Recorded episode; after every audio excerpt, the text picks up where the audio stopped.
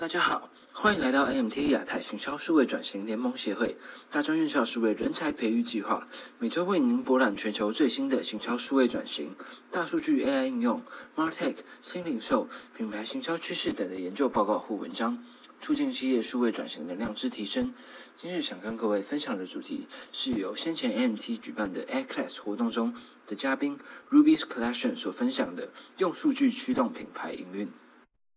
在这个快速变迁的时代下，尤其是受到疫情、饮食政策的影响，消费者的习惯更是变化莫测。身在电商零售产业的 Ruby's Collection 也感受到相同的压力。他在 A Class 的课程当中，以电商零售产业常用到的黄金方程式来做举例。所谓的零售业黄金方程式，是指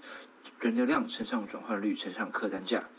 然而，在大多数的情况下，转化率和客单价是取决于产业以及产业产品本身。若是我们卖的是电器产品，那其客单价一定会比民生产品，如卫生纸等等的产品来得更高，但但转化率也相对低很多。因此，想要在某个产业里脱颖而出，或许人流量会是突破口，会是成长潜力以及可控制性最大的一个环节。到这边，可能有些人会觉得，那是不是持续下广告，提升触及人数就可以进一步提升人流量？直观的讲，确实是没错的。但在授权广告演算法改变、竞争者不断增加的现实世界中，这样的做法可能会导致您的成本节节上升，但是收入却不见得有所提升。因此，Ruby's Collection 提出的第一项观点，便是搞定关键少数和获得新顾客是一样重要的。Ruby's Collection 认为，虽然人人平等，但每位顾客的价值是不相同的。品牌必须透过顾客分权的方式，以及八十二十法则的概念，来找出其顾客群中的 VIP 顾客群。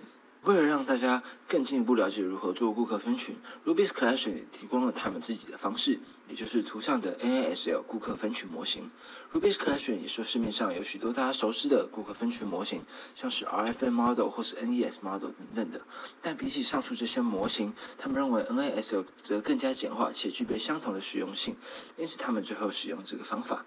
简单来说，NASL 模型是一个零售业的会员分群模型，透过大数据的分析来协助零售品牌了解会员分布的样貌，追踪会员经营的成效，并针对不同分群的会员设计对应的会员行销活动。首先，在应用此模型前，大家必须先了解一个观念：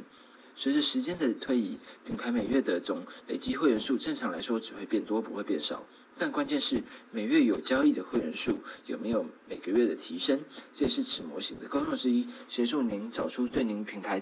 效益最大的一群人。而 NSL 模型利用三倍回馈周期以及是否有回购来将顾客分成四大群，其中三倍回购周期的回购周期是指是视您产品的性质而定，像是民生必需品的回购周期就。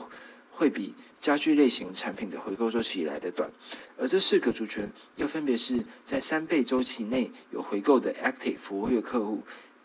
以及曾经回购过但上一次购买是在三倍周期到六倍周期之间的 Sleep 沉睡顾客，以及三倍周期内只购买过一次的 New 新顾客，以及只买过一次且上次购买是在三倍周期到六倍周期之间的 Lost 流失顾客。而在这四群人之外，还有尚不认识您品牌的潜在顾客，以及已经超过六倍周期都没有买过一次产品的封存顾客。而在 NASL 分群过后，我们可以透过上表进一步观察每个族群对您品牌的互动行为以及对品牌的贡献程度比较。像是在上表，我们可以看到，在活跃顾客和曾经是活跃顾客的沉睡顾客当中，虽然其人数占比仅占十四 percent，但带来的收入。占比却高达五十一 percent，而这两群人便是我们要 focus 的关键少数。也因此，Ruby's Collection 再次强调，会员不是越多越好，重点是活跃顾客的多寡数。此外，我们可以再更进一步观察。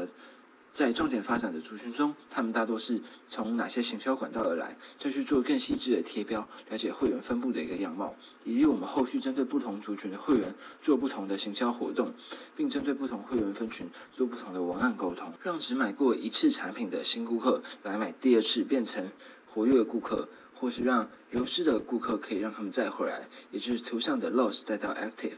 又或是让曾经是活跃顾客的人继续保持活跃，就是图上的 sleep 再到 active；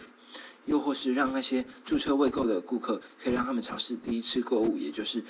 从图上的 others 带到 New，或是让那些沉睡或是风吹的顾客可以唤醒他们再次回来，也是图上的 Dead 到 Active。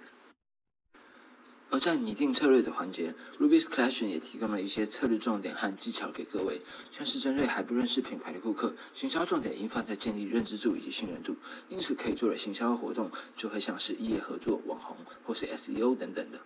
而针对 Active 服务的顾客，行销重点则是放在追求客单价提高以及提升满意度，因此常见的行销活动会是新品的推播或是这个满额活动。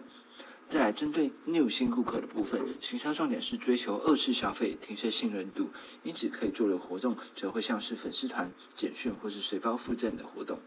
再来针对最后这个沉睡顾客、流失顾客以及封存顾客呢，重点则应放在刺激回忆或是制造冲动购物，因此可以做免运、爆款组合等活动。除了分析顾客之外，Ruby's Collection 在最后也分享了如何养成以数据驱动决策的团队。他建议团队可以利用假说思考的概念，理清要证明什么，需要什么数据来佐证，以及数据的标准为何等三大问题。举例来说，若是今天我们要探讨是否要设计生日礼的活动时，可以思考设计生日礼的活动是否能提升消费金额。那在这需要证明什么的部分，就是。顾客在生日当月购物欲望是否会比较高，以及生日当月是否会购买比较多？而需要证明这样的一个事情，需要什么样的数据来佐证？则是需要生日当月的消费金额以及平均消费金额。最后，数据的标准是什么呢？我们可以利用平均消费金额作为基准点，比较顾客在生日当月的消费金额是否有比平均消费金额来的高。